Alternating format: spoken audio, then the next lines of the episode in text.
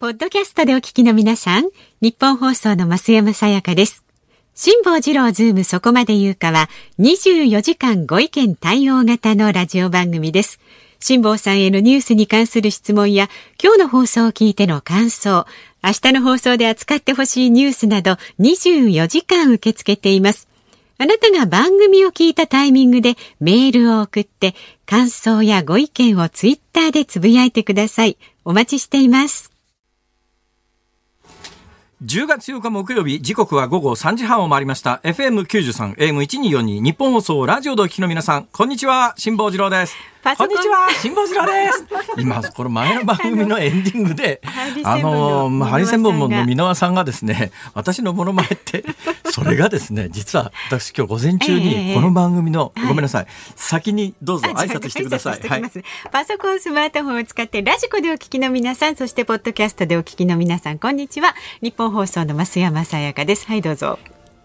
あのですね、今日午前中ロケだったんですよ。ええで、まあ、あの、早めにこの局に入ったら、ですねあの、このうんスタジオがね、集結してるところのフロアの真ん中に丸テーブルが2つあってですね、はいそこでコンビニで買った、あのーナポリタンをええ食べてたんです。ええナポリタンはやっぱりあの業務用の電子レンジすごいですね。業務用の電子レンジって1.5キロワットあるんですよ。1500ワットあるんですよ。私が家で使ってるやつは500ワットしかないんですが、あの1.5キロワットだとえ、1分間であっちっちになりますね、あのナポリタンが。ね。いや、そんな話をしようと思ったじゃないんです。それでその丸テーブルで、ね、コンビニで買ってきたナポリタンを食べてたわけですよ。そしたらマスク着たお姉さんがですね、はいまあお姉さんというか年齢もわかんないぐらいのお姉さんが目の前通っていくわけですね。で、思わず反射的に、おはようございますって言ったんですよ。はいで、通り過ぎてから、あれ今誰だっけなと思ったら多分箕輪さんだったんですね。で次々出てきてですねそれからナイツのお二人も出てきたんですけど、ナイツのお二人も一人ずつ出てきてですね、ええ。おはようございますって言うからおはようございますって言うんだけど 通り過ぎてからあナイツだって気がつくんだ。よマスクしてるから分かんないんですよ。そうなんですよね。ちょっとね不便ですよね。確かに箕輪さんは今まで一度もお目にかかったことがないのに、ええ俺のことを知らねえのにモノマネなんかするなって言いそうになったあ違う今日俺昼飯食ってる時会ってるわと思って。その時にまさに「おはようございます」って言ったような気はするな。そ。れを的確にモノマネしてくださったんいやですよ。的確か？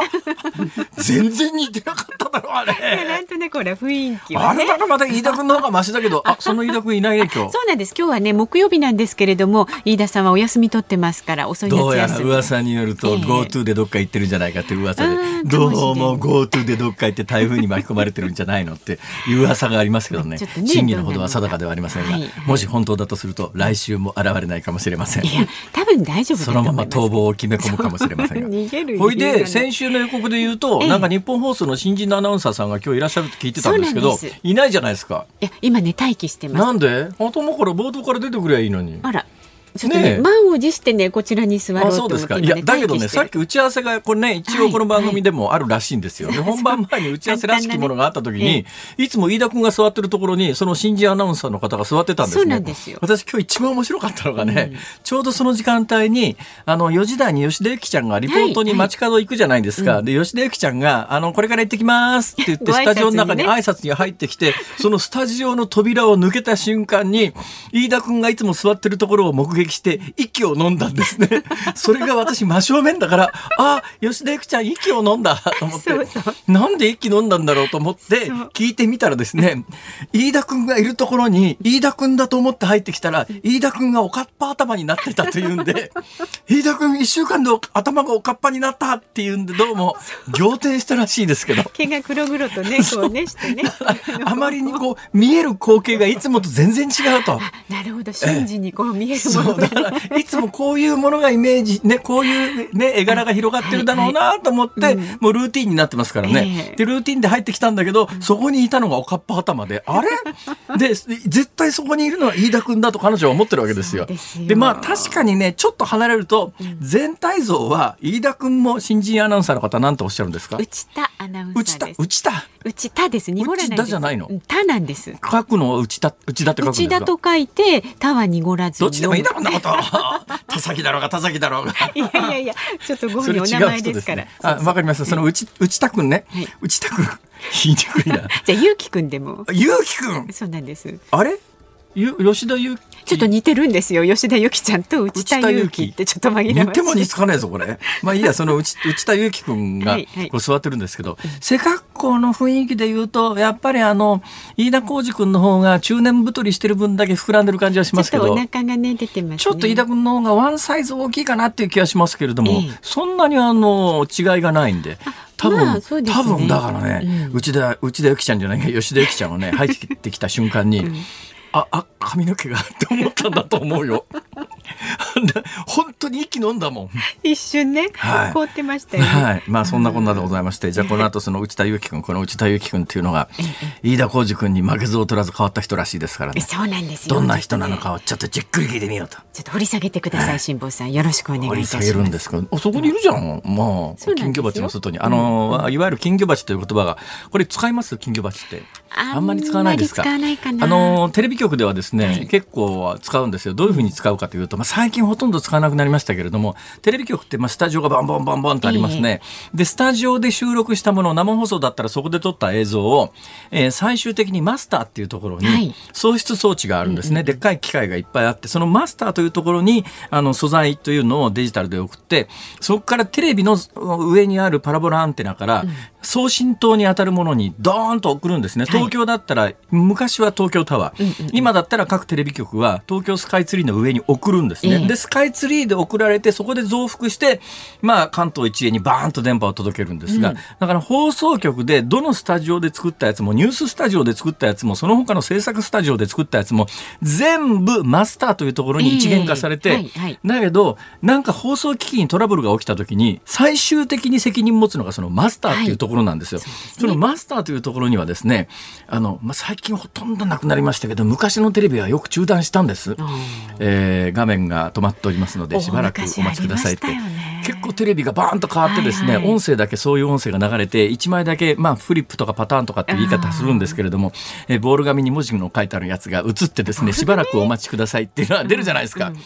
あれ用にマスターっていう送出装置が集中している技術の拠点みたいなところに小さなアナウンサーブースがあって、そこが音声がこう外とね混ざらないように金魚鉢みたいにガラスで覆われてて、はいでそれを我々の業界ではテレビの業界では金魚鉢って言うんですけど、はいはい。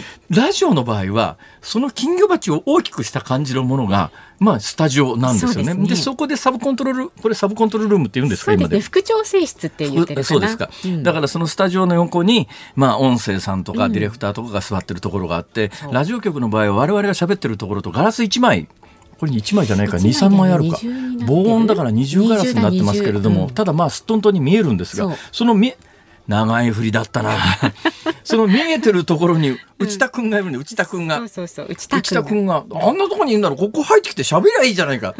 冒頭から彼がここへ入ってきてくれれば俺は冒頭からこんだけエネルギーを使って喋らずに済んだんだ。私だって楽しようと思ってるんはい、だから。まあそんなことで、ね。えーフレッシュな若者がこの後登場しますから、はい。ご期そう待ください。なんです。やっぱねフレッシュな若者が登場しないとね、あの聞いてくださる方のありがたいんだけれども、年齢層があ割とねこう偏ったりなんかするというのが 業界の伝説であってですね。ええまあこの番組に関してはね、増山さやかさんというとても魅力的な女性がいますから 多分おそらく幅広い、えー層の方にお聞きいただいてると思いますけど私だけだと多分ね相当年齢層が偏るんでだから若い兄ちゃんが一人入るだけで。若年層のもしかするとあの言っときますけどね内田有紀君は見かけはですね僕がパッと見た瞬間に、あれ？キムタクにそっくりと思ったんですよ。あ、まあね、ラジオですからね。そうしましょう。そうしましょう。キムタクにそっくりですから。飯田浩二君とは似ても似つきませんから。まあ確かに似てはない。うんはいまあそんなこんなで楽しみにしてください。じゃあまず今日も株と為替の値動きからです。今日の東京株式市場日経平均株価は反発しました。昨日に比べまして224円25銭高い23,647円7銭で取引を終えました。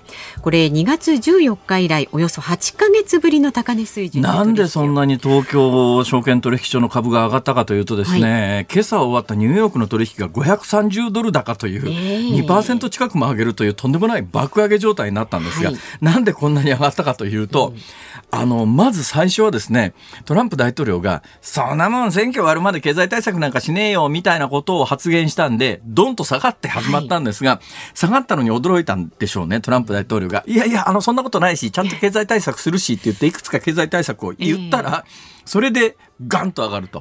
るね、はい、だからまあ政治家の一言でそんだけで上下動するということは、まあ上がったのは大変めでたいのかもしれませんが、ちょっと不安定だななと、だからまあトランプ大統領の病状次第で今後どうなるかもわからないという、はい、まあそんな中、えー、ニューヨークも大きく上げてますし、東京も大きく上げております。そして為替が。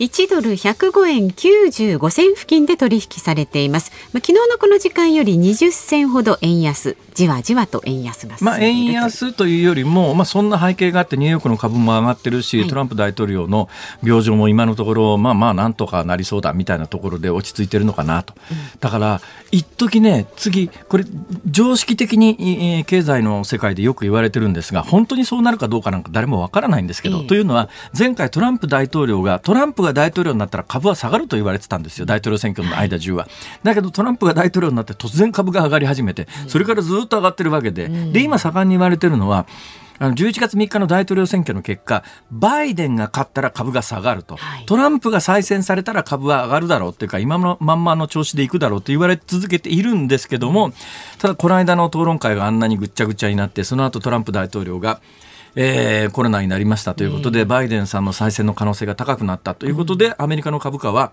まあ、下がってたんですが、ここへ来てトランプ大統領がもしかすると、今ぐらい元気なら、必ずしも負けるとは言えないんじゃないの、っていうのが実はこの530ドル高にも現れてきてるので、えー、アメリカ政界の行方に一喜一憂しながらなんか株価は推移してるなという今そんな状況であります。はい。さあ今日の辛坊治郎ズームそこまで言うか、えー、この後3時台のニュース解説コーナーズームオンでは取引鳥貴族の錬金術が終了へというニュースにズームします。そして4時台では飯田アナウンサーの後輩です。新人アナウンサーの内田裕樹くんが登場します。で内田アナウンサーにはですねコロナ禍で新卒社会人や就活生にも大きな影響があったということでまあ本人もねその経験をしているということでそういったあたりのお話それから大学では船舶の設計ですとか事故の歴史を勉強していたというので辛坊さんともしかしたらお話が合うのではないかと。合わねえよ そのあたりのなんでそれで話が合うんだよ。いやいやおかしいだろ。共通点がね、はい、で5時台5 時台は日本学術会議の話題にズームしますえ番組ではラジオの前のあなたからのご意見もお待ちしていますメールは z o o m zoom アットマーク一二四二ドットコム。ツイッターでもお待ちしています。ツイッターはハッシュタグ漢字で辛坊治郎、カタカナでズーム、ハッシュタグ辛坊治郎ズームでお待ちしています。日本放送がお送りしています。辛坊治郎ズームそこまで言うか。このコーナーでは辛坊さんが独自の視点でニュースを解説。まずは昨日夕方から今日にかけてのニュースを1分間で紹介するズームフラッシュです。トランプ大統領がツイッターに新たな動画を公開し、薬のおかげですぐに体調が良くなった。皆さんにも同じ治療を受けてほしいなどと語りました。今年のノーベル化学賞に生物の全遺伝情報を効率的に改変できるゲノム編集の新しい手法を開発した女性研究者2人が選ばれました。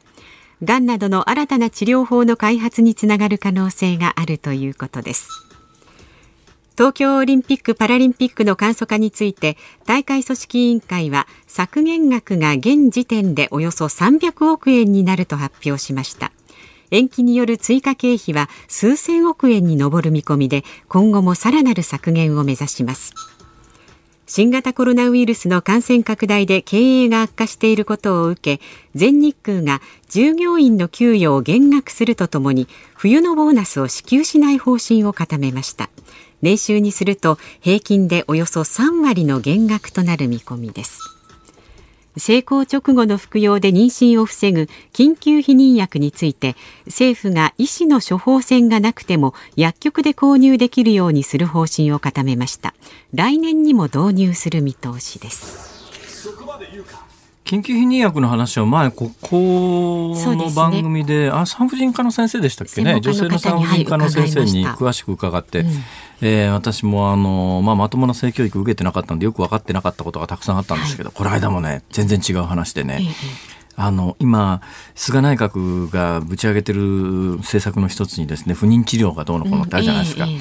そしたら実際にあの卵子を保存したっていうタレントさんとこう話してたんですよ。で私ももう本当にもう何の知識もないもんですから あのいやそんなのってさ女性の場合はあのあれじゃないの？卵子って毎毎毎月いくずつ排出されるんだからさそれ貯めときゃいいんじゃないの？みたいなことと、うん、まあ、冗談も含めて言ったらですね、うんはいはい、すげえ勢いで怒られてですね。あの体外いっぺん排卵すると1日しか持たないんですってね、精子って結構長いこと持ってるらしいですけど、精子って何日も生きるらしいですけど卵子ってっていうのはあの排卵しちゃうと1日しか寿命がないので、うん、その間にそんなの探して取り出すみたいなことは不可能ですっていう。そうですね。あそうなんだ。そうするとなんか、えー、ずっとなんかこう針っていうかなんかそういうのこう取り卵子取り出しゃいいじゃんって、ね、保存冷凍保存しときゃいいじゃんみたいな話があのあるんですけどそんなに簡単じゃないって話を延々聞かされてですね。大変だなと。まあ、それで言ったら、まあ、緊急避妊薬、えー、女性の産婦人科の先生がね、この番組でやっぱその必要性を力説されてましたから、はい、まあまあ、そういう意味では、まあ、一つ大きな前進なんじゃないのっていうね。はい、ということではあります。はい、そして、ノーベル化学賞。まあ、あの物理学賞も科学賞、化学賞も、えー、日本人の受賞は今のところなかったっていうか、今のところっていうか、もうあとは平和賞と経済学賞ぐらいしか残ってないのかな。今日の文学賞がありますね。文学賞、経済学賞、平和賞が残ってるか、はい、確か。えー、ですよね。えー、で、この、まあ、自然科学系の分野で誰が受賞するんだって言ったら、この番組で月曜日、えー、科学生理、えーせえー、医学生理学賞か、うん、生理学医学賞か、あるいは化学賞、科学賞で、クリスパーキャス9というものの、つまり DNA をこう操作する技術を、えー、獲得した人がノーベル賞を取るんじゃないのかと、畑中秀也記者が。そうなんですよ。はい、生中継で言って。ね予想してた。えー、どうやらですね、うん、この番組のディレクターに、うん、昨日の夜、うら、俺の言った通りだよって電話かけてきたという噂がありましてですね、私も噂でしか聞いてないんですけど、でも間違いなく当たりましたから。ねえ。らい！畑中さん偉い！すごい。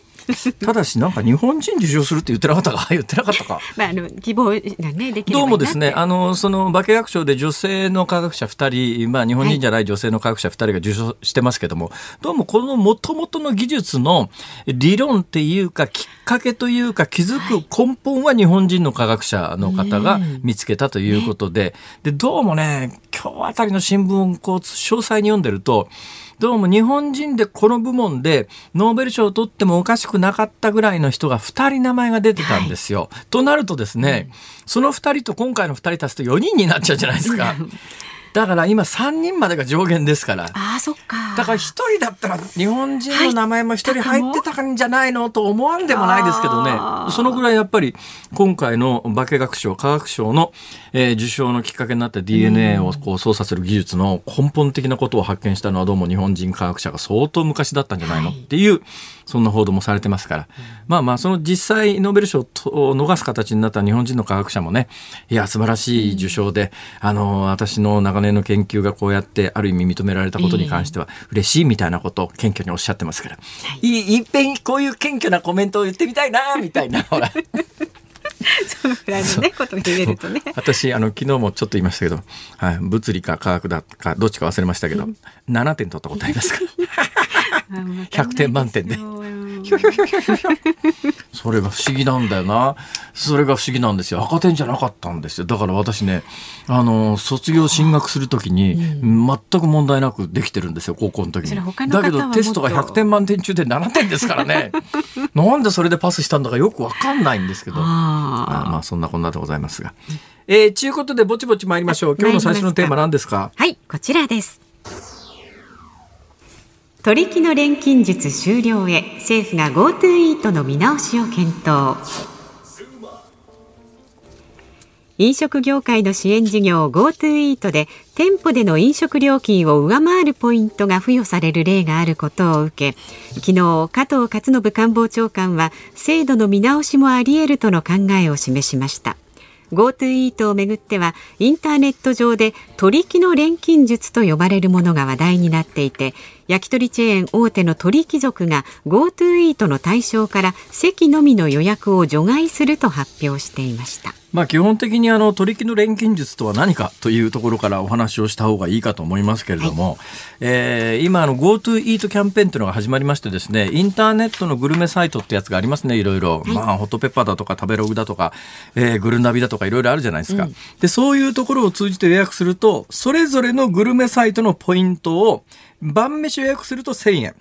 じゃなくて1000ポイントね。はい、で、昼ご飯だと500ポイントくれますよっていう話で、はい、で、何をやったやつがいるかというとですね、あの、えー、鳥貴族一品298円なんですね。すね298円。それで、例えば晩ご飯を食べますよって言って、グルメサイトで予約しますよね。そうすると、あの、1000円、1000ポイントもらえるわけですよ。はい、で、その店に鳥貴族に行って、298円のものを、商品を1個だけ注文して、それで食べて298円払って帰ってくると。はい、そうすると、298円食べると、702円、ポイント還元ということになりますよね。うん、でこれを毎日やってたら毎日700円っていうかだから300円のものタダで食べて700円はポイントで毎日貯まっていくっていうことにななるじゃないですか。まあ、厳密に言うとねこれ税があるので673ポイントになりますけど。あなるほどなるほど。そうそうそうえー、ちゅうことでですね、えー、これをやり続けると、うんまあ、あの、まあ、昼ご飯だったら例えば500円ですよね。はい、ただ、ただね、これ違法じゃなくても、これは違法じゃないんですよね。はい、で、つまり制度上、そういう制度上の穴を狙ってるわけで、うん、だけどこれをやられると鳥貴族としては、に予約までされて297円の商品しか売れなくてでなおかつそのグルメサイトにはお金も払わなきゃいけないんでとてもじゃないと赤字だと。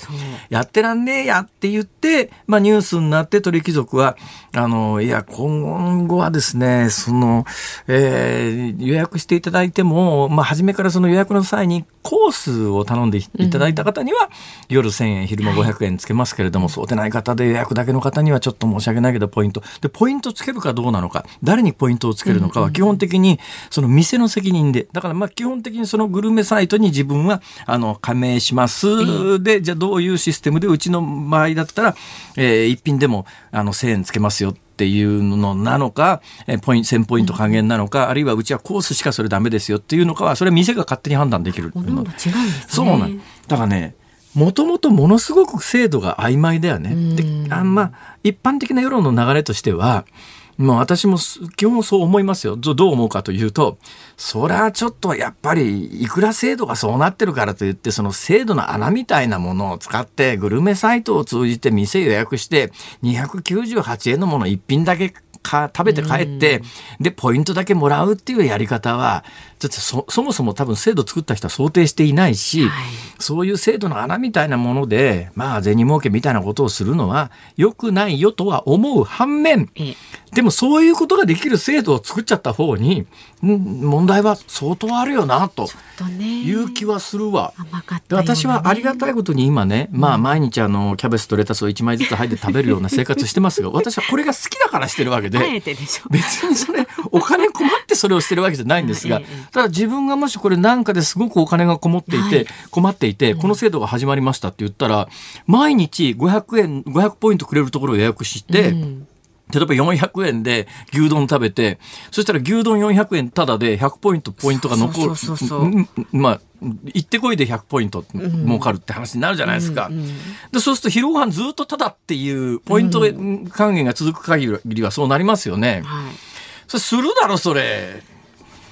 する方が悪いっていう論調はなんか違うんじゃないのかなと。だからそんなことができる制度作んなよって。はいいう話ですがさすがにあのそういうことがどうも近々できなくなるらしい。もうあのさっきの鳥貴族は店の側でもブロックするよっていう話なんですが、はい、制度全体としてもやっぱりあの1000円以下のもので1000ポイントはないだろうってどうもそういう方向性になりそうです。ズームオンこの後4時台にもお送りします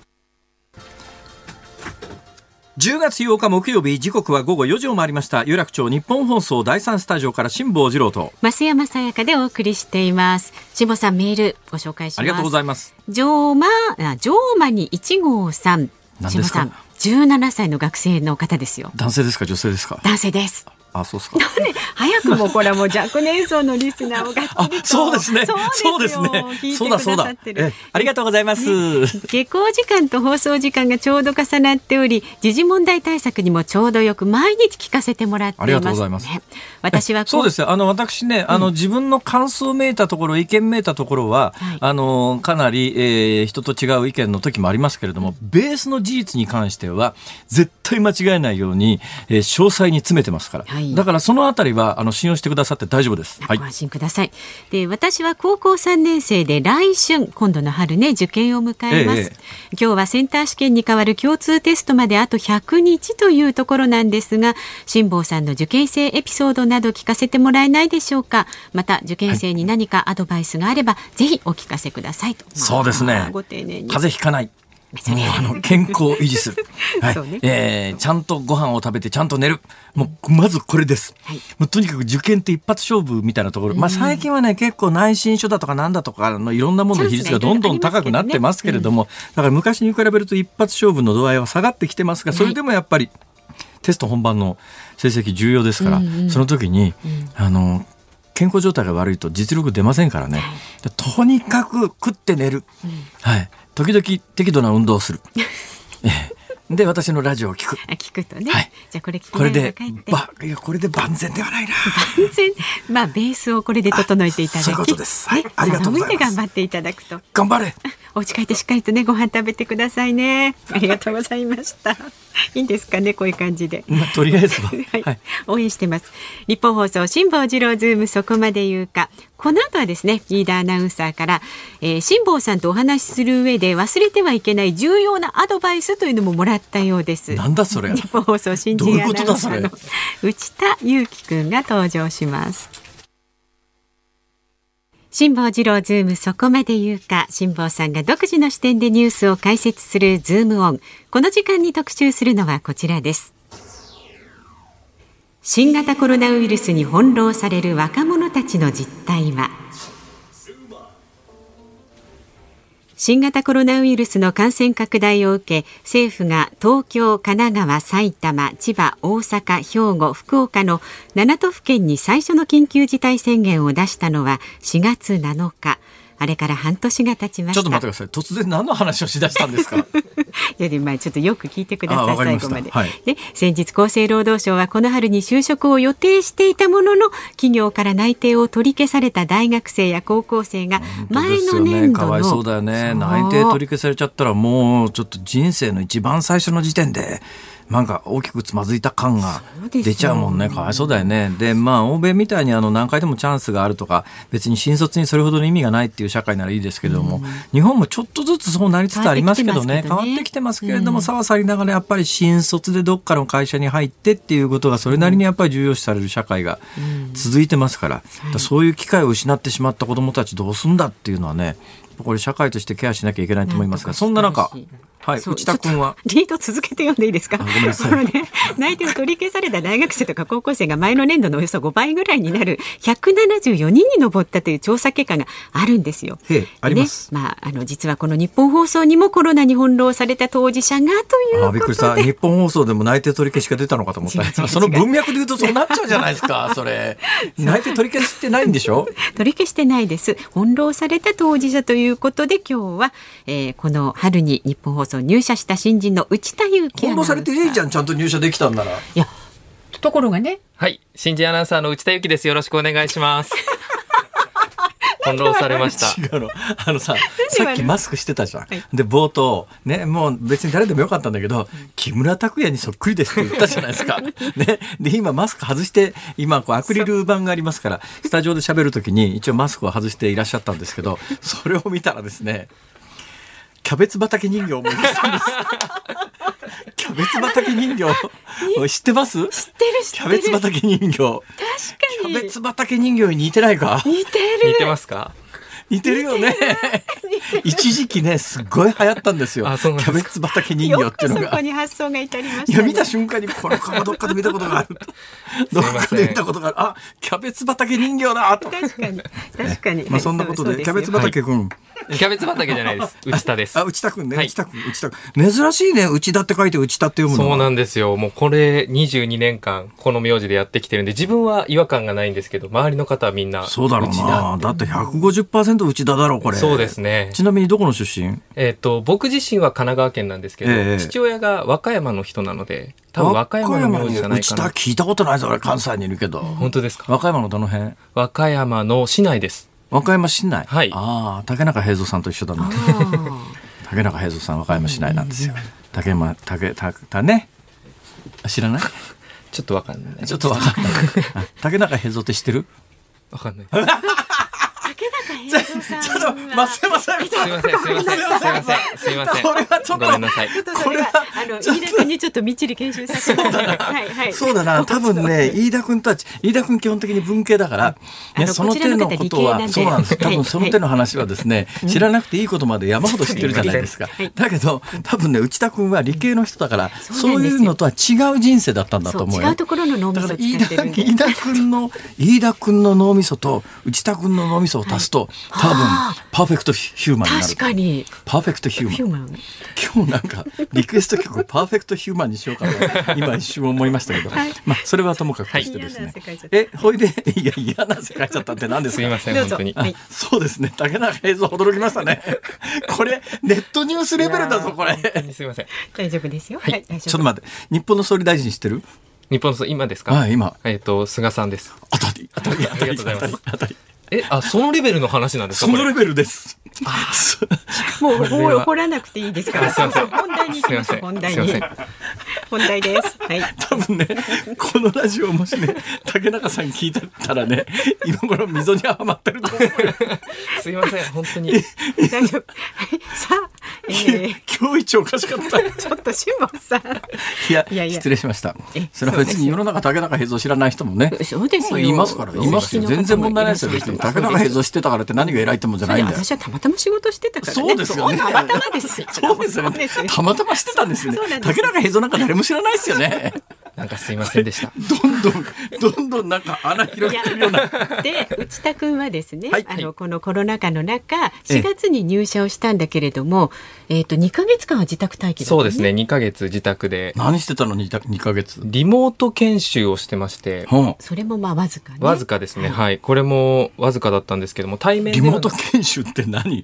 アナウンサーで入ったんでしょ一応そうです。アナこれ日本放ウンス研修送ってアナウンサー採用なんですか？そうです。一般職採用じゃなくてアナウンサー採はいはい。用なんですか、ということはアナウンス室長の増山さんが最終的にまあ彼にしようって決めたわけですか？違いますよ。え違うんですか？私は。まあ最初最後はね え最後は役員面接です。そうそうそう最後はまあ役員面接で社長面接だったりするでしょ？私ね自慢じゃありませんが今から40年前にですねフジテレビの最終選考に残って社長面接まで行ったんですよ。当時の社長がですね旧郵政省の天下りの社長でですね そんなことはいいんだけどこの社長に落とされてですね。落とされて。そうなんです。よ最後3人だったんですよ。男子3人ですよ、はいはい。その3人のうちのまあいいやそんなこと。はそうです。内田君の話を。だけど内田君はまあ役員面接でパスしたのはあれなんだけど第一段階の現場の選考の責任者はでもアナウンス室長でしょ？まああの一応あのそうですね。途中までどこが良かったんですすか？内田僕君は。も聞きたいです。聞きたいよな。聞きたいです。はい。なんで自分が採用されたんだって聞きたいよ今日はなそういう話ですか？いやほら。声はいいね。声もいいですよね。あと印象もほら。印象はいい。確かに。キャベツ畑人形だから。キャベツ畑人形はい。なんか爽やかで、はい。そうそうそうね、性格良さそうだし。そうそう。それがやっぱり一番ですよ。同じだってオフィスで働くわけじゃないですか。で飯田君の100倍ぐらい髪の毛あるし。そうですそれはまあそうです。はい。えまあそうなんで。そうなんですよ。え。いうことで。えであのー日本放送入って、えー内田君は何しようと思って入ってきたんですか？アナウンサーになりたいと思って入ってきました。いやそれ初めから聞いてるんだあそうなんです。そこじゃないだろうそこじゃなくてですか？え？どどんな番組を担当したかあった、とか。もともとはあのスポーツの実況がしたくて入ったんですけれども。ポーツ実況なの、はい、はい、がしたかったんですけれども、ええ。蓋を開けてみたら、まあ、その、いわゆる編成局の、あスポーツ実況のアナウンサーとは違う別枠なんですか、はいはいスポーツ実況はね、向き不向きが大きいからね、はい才能が基本的によっぽどないと、ちょっとなかなか無理かもしれないですね。はいで、またこれ、アナウンサーの才能でも、飯田浩二君みたいな系の才能と、スポーツアナ系の才能はまた違うよね、これ全然。だから、同じラジオの喋り手でもね、はい。あの、なんで俺がそのこと言わなきゃいけないの？いいですよ。先先この。局の輩からの管理職でもある前に。いやでもぜひお言葉を。この曲の管理職でもここちらですから査定するのはね、はいはい、査定するのはこちらですけど、はい、ええそれでえその研修ってどうするんですか？アナウンス研修なんか家でしようがないじゃないですか。アナウンサー研修ってのは1対1でねあの手取り足取りはい。なんか原稿読ませてみて、そこが悪いとかこれが悪いとかって言わないとリモートで研修なんかできないでしょ。でところが。パソコンをはい置い。て、自宅で通信した状態で、いわゆるこの番組でほら月曜日に辛坊さんが大阪にいる時に私とこう顔を見ながらお話しするじゃないですか、はいはい。それと同じシステムで自宅と会社をつないで研修をねこうへはいえ、で本格的に研修を始めたのは6月以降とね。そうですね。はい。あの入る前に、はい。なんかその手の学校行ってるとかアナウンス研究会にいたとかそういうことあるんですか？そこまでしっかりは勉強はしてないです、ちょっとぐらいはやってるんですか？ちょっとだけどこで？えっと、テレビ朝日アスクというアナウンサースクールなんですけど、やっぱり全く素人で入ってくる人ってアナウンサーっていないのかな今？いや私はそうでしたけど。あいやだからそれは世代的なもんもあるんですよ。私もそうですよ。世代的くないでください飯よ田君もなさそうだよね。飯田君どっか行ってたのかしら？飯田さんはどっか行ってたよね、はい、行らしたはずです。はい。最近の方は皆さんちゃんと勉強そうなんで。ね。だから最近業界に入ってくる人でアナウンサーで採用された人で全くアナウンス学校にも行ってませんでした、えー放送研究会にもいませんでしたっていうのはあんま聞かないですよね、うんうんで我々の頃はまあ。私の時代はみんなそういう学校行ってましたから。一緒にしないでください。あんだよ。さあそれで。はい。なんだよ。ええいうことで。そうそう。えでもうあれですか？いわゆるそのデビューは済まされてるんですか？はい、えっ、と、今月はい。の、9月18日かな？先月でした。先月ですね、はい、先月の9いいよ月そんな細かい18日金曜日に、はい、初泣きをさせていただえきました。な何したの？何したの？あの、お天気中継をベランダから。一番最初の仕事はお天気中継だったんはいですか、、そうです。なんか噂によると内田君理系だから、はい気象予報士ちょっと取ろうかなみたいなことがあるんだはって、い、今ちょっと勉強頑張ってます。今どどこまで行ってんの？今、学科試験をパスしました。すげえ気象予報士の学科試験って今もうどんどん難しくなってんだよね今ちょっとずつだから。初期にあの気象予報士取れた人と、今とでは、まあ、レベルが全然違うっていうか多分ね気象予報士の数が増えすぎちゃってるんだと思うよ。だからかなり、あのー試験難しくしてってはい。今合格率すごい低くなってるよね。4%くらいみたいな。4%ですよ。その中でまあだから筆記試験通るとまあ言うや通ったみたいなもんでしょ？今度でもい？や、筆記がね今度難しくなっていて、そちらも。あそうなんですか、はい、そこもまた一つ大きな壁になっているという。いやいや、でもまあ、大学卒業したてだとね、まだあの勉強する脳みそになってますから。大学卒業して何十年も経っちゃうと、もうなんかこう勉強しようという脳みそじゃなくなっちゃうよね。うん覚えられないしね物事そうなんですよ。忘れていくし、ね、私なんか人の名前なんかもうね、全然ダメですよ。同じくですもう私3人以上名前覚えられないんですよ。内田です。いやごめん、それ一人分覚えちゃうと、キャパが一つ減るから、今必死になって脳みそからこう名前を押し出そう、押し出そうとしてるのに。どちらかというと女性で埋めたいタイあ、プなるほど。すいませんでした。なんでやねん。はまあそんなこんなでございます。そうということで、えー実は内田君は、えー特技があるということでどんな特技かというと横浜国立大学という、えー国立大学、はいあの国立大学には昔1期校2期校ってのがあったんですが横浜国立大学というのは一応2期校というジャンルなんですけども下手な 1, 期校よりもはるかに難しいんですよ。ね。えー飯田さんの後輩です。で飯田浩二君の後輩なんですよ、だから私あの川越高校っていうところで、ええ。横浜国立大学中と現役で入ろうと思うとかなりハードル高かったですね。はいはい。まあ、超優秀な、ええ。あの学生さんだと思いますよ。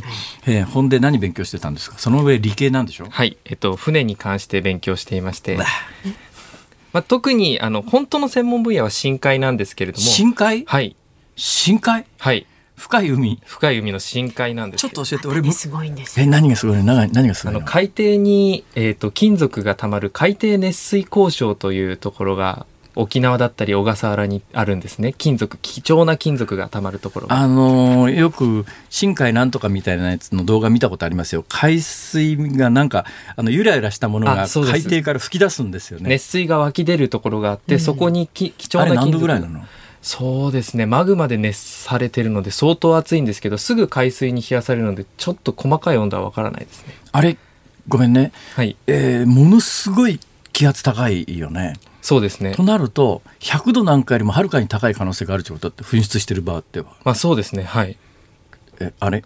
ああのあ穴がアナウンス室長ポカンとしてきた。そうなんでだんだんちょっと気が遠くにあの液体の沸点液体に限らないのかな？沸点っていうのは圧力で変わってくるんですよ。だから富士山の上でうまくご飯が炊けないの知ってます？あーえー、そうなんですか？えー、富士山の上でご飯炊こうと思っても、ええこの辺で1気圧だと100度まで上がるじゃないですか。あそうか気圧がね気圧が全然違う低くからね。なると、だから沸点が下がってくるからはいはいはい100度にならないんですよ。だからなんで何度かは今これ正確に言えませんけれども、え例えばまあ80度ぐらいまでしか上がらないと仮にするとですよ。80度じゃ沸騰はしてるからどんどん蒸発して湯湯気にはなっていくんだけどもご飯うまく炊けないじゃないですか、だから美味しいご飯が炊けないっていうだから逆に深海っていうのは10メートルで1気圧かかりますから、はい。あのあれ？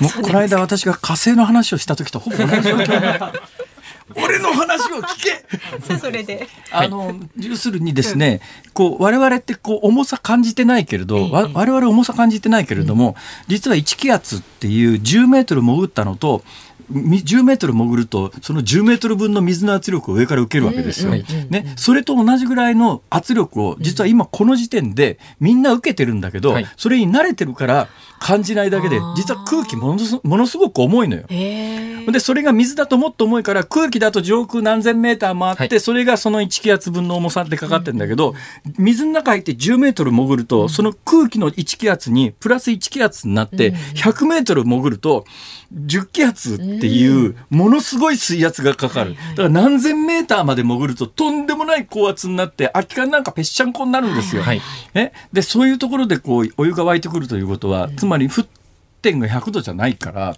すっげえこうものすごい熱いので、そこに金属がその水の中に溶けるんですね。それが急に海水で冷やされて、もう金属の塊みたいなものが。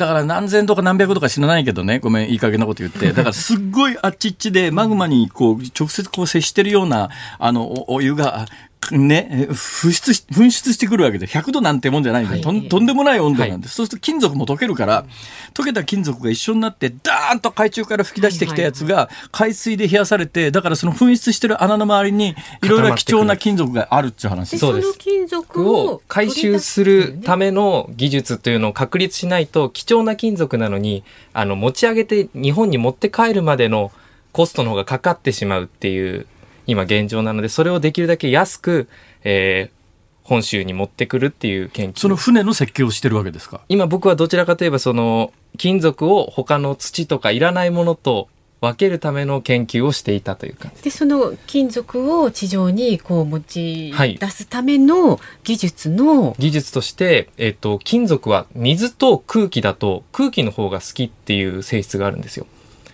え疎水性っていうふうに、えっと、疎い水の性質って書いて疎水性というんですけれども水とあまり仲良くなくて、ええだったら空気の方がいいっていう性質が金属にはあって、なので、気泡を当てるとですね、細かく砕いた気泡を金属に当てると、ええ。気泡に金属がくっついて上に自動的に上がっていってくれるっていう性質があるんですよ。ほー。それを使って金属だけを取り出すという技術を。というのをなんか妹さんでしたっけ？あ妹さん？かなんかが。松山室長そそれ以降はですね僕実はこの研究で実は特許を申請中でして、あのそれ以降は言えないんですよ。なんだって？なんだって？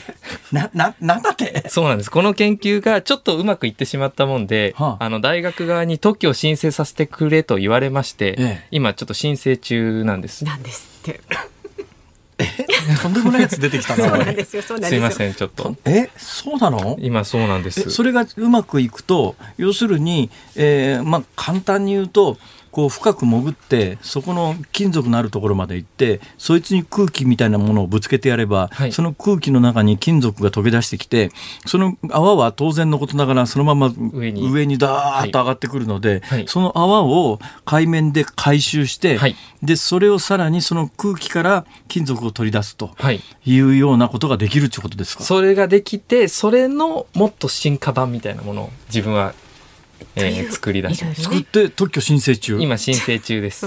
特許が認められて、はい。それ実用化されて、はい。どっかの大企業があの貴重な金属がね例えば今、あの中国からひ非常に希少金属っていうのがあるわけですよ、ええもう本当に微量だけど高額で,、で中国がしか持ってないから、はい。これでまあ中国が国際戦略に使うような金属特殊な金属あるよね、はい。そういうものも含まれてる可能性がある。ものによってはあると思います。と。なるとその日本が独自にそういうものが採掘できるようになると、国益にとっても素晴らしいし、うん。日本の未来にとっても素晴らしいし、もしかするとそれに成功した企業が大儲けするようなことになったらその特許を持ってる内田君のところにもうお金がわんさかこれがり込んできてもうある日突然ビル・ゲイツみたいなお城建てちゃうとかさ。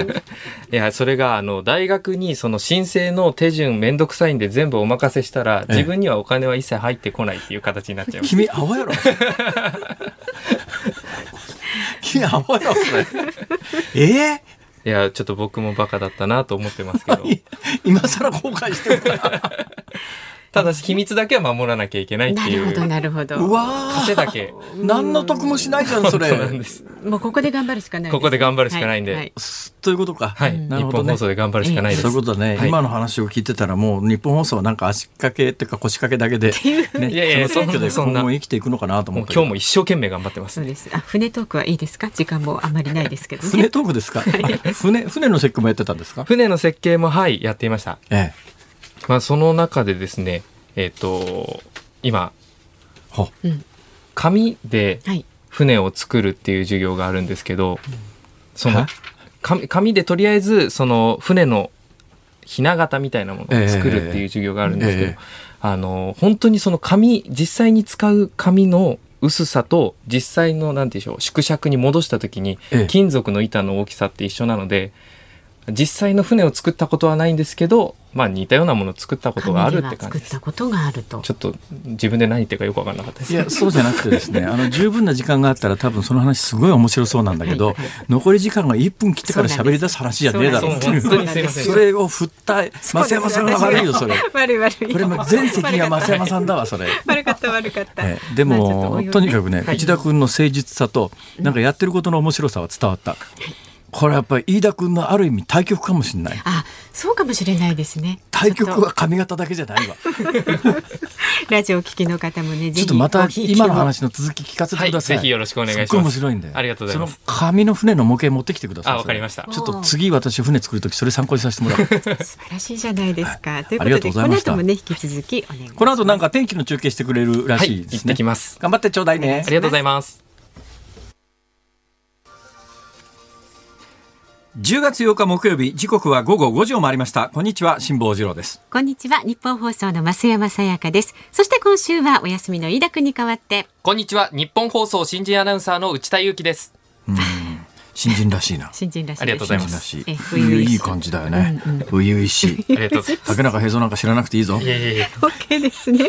はいそこ、そんなに掘らなくていい。そうです。そうですねもう、もう触れないでください。さあ、辛坊治郎ズームそこまで言うか。この時間は辛坊さんのエンディングリクエストです。ああ、今週ほら、昨日まあ、バンヘイレンのギタリスト亡くなられたんで、あの、バンヘイレンかけましたけども、どね。まあ、今週月カーとですね、テレビドラマの主題歌っていうので、テレビドラマ主題歌くくりで来たじゃないですか。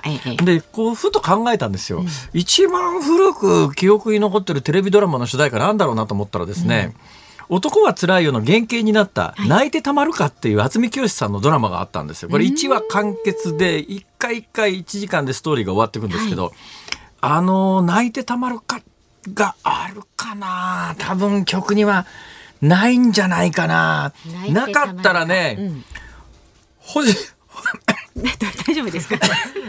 失礼しました。コロナじゃありません。あの、星野源の恋。ちょっとずいぶんなんかこれ違ういやだからだから2010年代にするかそれとも一番古かったら1960年代にするか、これどっちか迷ったんですよ、はい、だからね渥美清の泣いてたまるかがあったら渥美清の泣いてたまるか。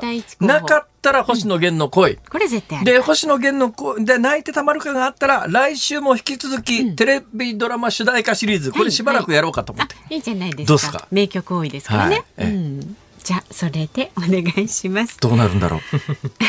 ラジオの前のあなたからのご意見まだまだお待ちしています。放送で扱ってほしいニュースや話題などそれから24時間体制でねお待ちしていますので明日明日ないんだ。明日金曜日ですね。来週扱ってほしいニュースなんかもねあったら送ってください。メールは zoom zoom アットマーク 1242.com ツイッターハッシュタグ辛坊治郎ズームであなたからのご意見をお待ちしています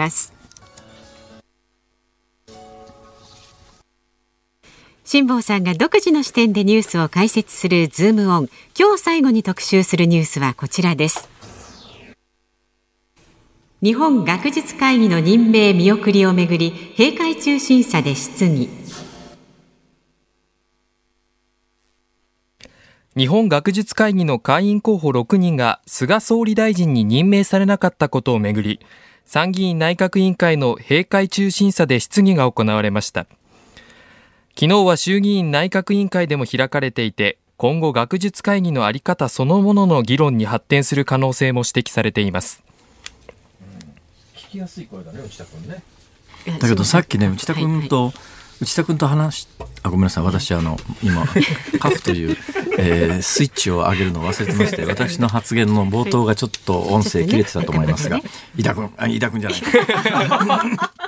内田君内田君、はい、カフ上げ忘れるとマイクに音は乗らないよ。はいメモしておきます。そうだな。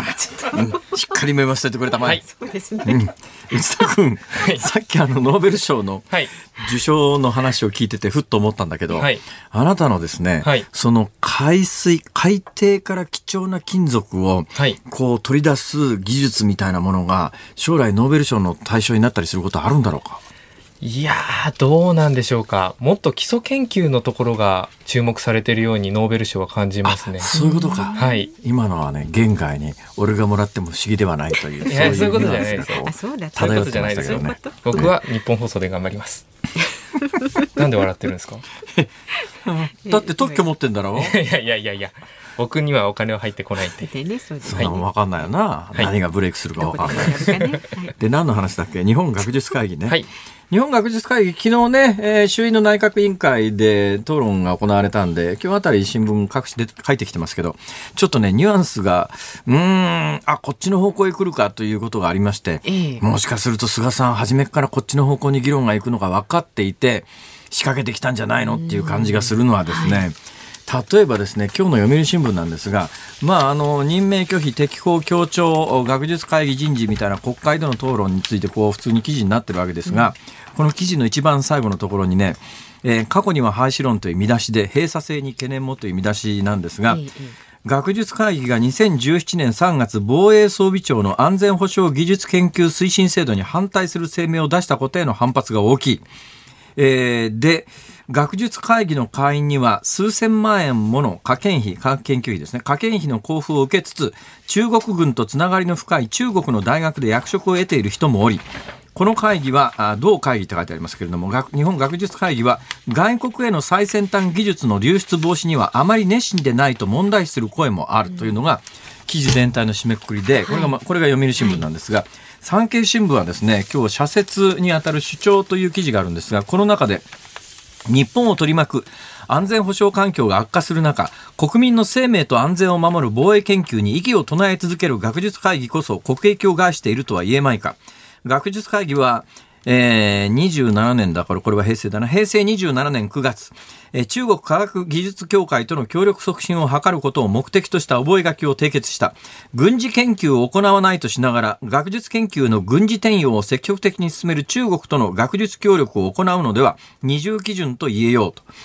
えー、この読売産経はですね、どうも学日本学術会議という組織そのものが、あり方が問題なんじゃないのかと、最近非常にあの政治活動職を、ま、昔ね、アメリカがこの組織を作ったのが1949年、まだ日本、GHQ の統治下にあった時にできたものなんですが、その時はおそらくですね、日本を絶対再軍備させないということの一つのツールとして、この日本学術会議をアメリカが日本にもたらした、えー、可能性は非常に高いんですけども、はい、その後、まあまあ、いろいろこう歩みがあるんですけれども、最近またあの、えー、政治色を強めていることに対して、今与党自民党の中にはかなりの反発があって、定流には今回6人任命するしないの問題ではなくて、本音のところで日本学術会議のあり方というか、この組織をどっかでもう終わりにしたいという思いがあって、6人の任命拒否という形で火をつけて、最終的にこの学術会議自体を廃止に持っていこうという、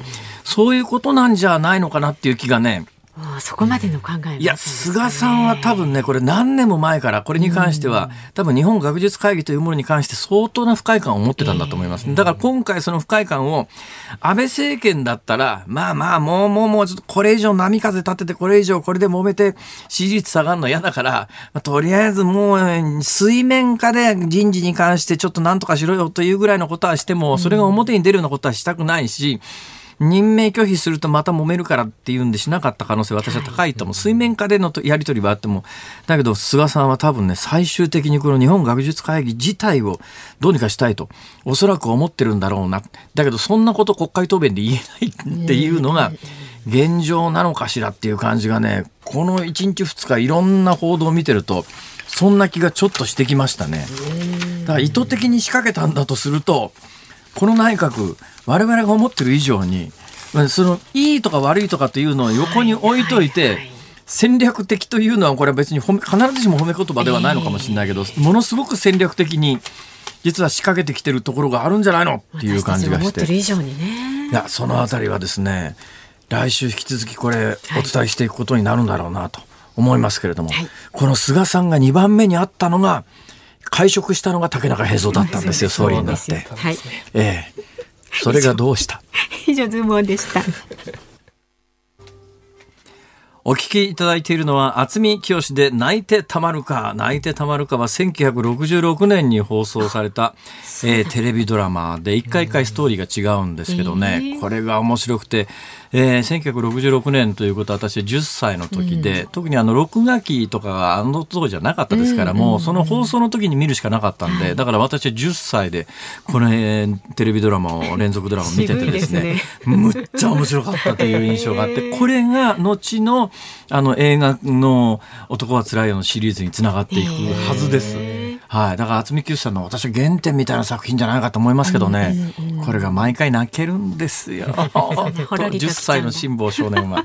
はい。心がてなこと言ってるうちに今日はね、えー、内田君に参加していただいて。ありがとうございました。はい、ありがとうございました。あのね、カフってやつを上げないとマイク生きないからね。はい、もういっぱいメモして、ね、そうだろ？はい。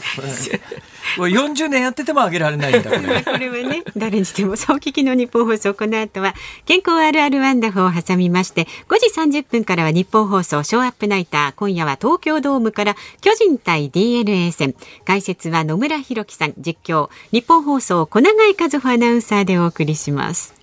そして明日朝6時からは先輩飯田アナウンサーの OK 工事アップ。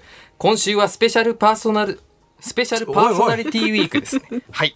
最終日は外交評論家の三宅邦彦さんです。アメリカ大統領選の行方など分析します。はい。あ、飯田さんは出ないんですね。お休みだからね。失礼しました。ね、はい。で、その後8時からは春風亭一之輔さん、あなたとハッピーも引き続き聞いてください。